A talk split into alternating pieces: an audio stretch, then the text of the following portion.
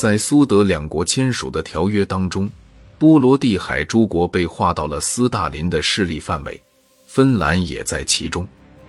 十一月底，苏联和芬兰意外地爆发了持续三个月的苏芬战争。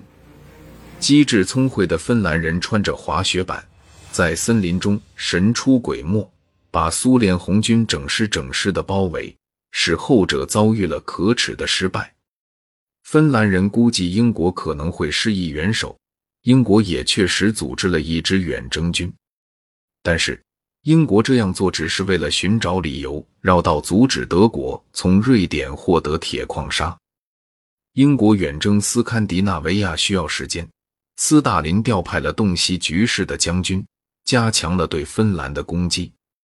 芬兰首都遭到轰炸，于是芬兰人屈服了。希特勒打破了对待丹麦和挪威的中立状态，大举进犯。四月九日，又通过丹麦进攻挪威。奇怪的是，德国在挪威却碰上了钉子。德国海军一直都不怎么强大。不过，一旦条件具备，他就能在进攻英国南部的过程中起到决定性的作用。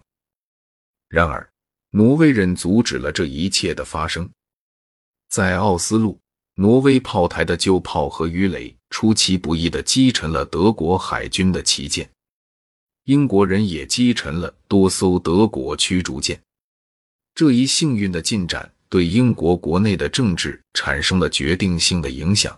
导致张伯伦下台，于是伦敦就不再可能与希特勒达成任何交易了。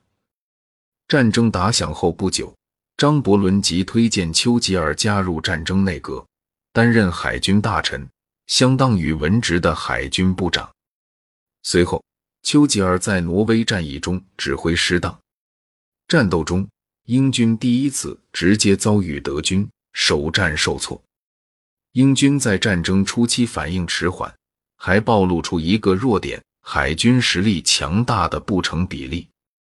英国当时装备了许多艘巨型战列舰，例如英王乔治五世战列舰的花费可以建造一座现代工厂，还得配备大量的船员。它可以装载三千吨油料，足以媲美一艘游轮。它的发动机功率相当于一座电站。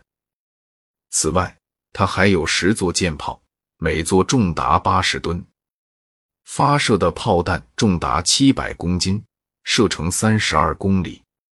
它的炮塔重达一千五百吨。这些需要花费两年才能建成的庞然大物，怎么能被击沉呢？实际上，它们只是浮在水面上的马奇诺防线，飞机就能摧毁它们。与此同时，在伦敦。张伯伦正在因为他所犯下的所有错误而备受指责。当国会下院对张伯伦进行不信任投票时，很多保守党议员和左翼议员投了不信任票，另一些保守党议员投了弃权票。保守党议员利奥埃莫里用奥利弗·克伦威尔怒骂议会的一句名言结束了他对张伯伦的谴责。他说。你们已经在这里坐得太久了，再也干不出什么好事。滚吧，赶紧！我们从此一刀两断。看在上帝的份上，滚吧！最后，工党为这个国家的未来做出了选择，并与丘吉尔一起组成了联合政府。丘吉尔宣布了自己的政策：鲜血、苦干、眼泪和汗水。他确实只能提供这些东西。因为大战已经在西线开打了，法国没有出现丘吉尔式的人物。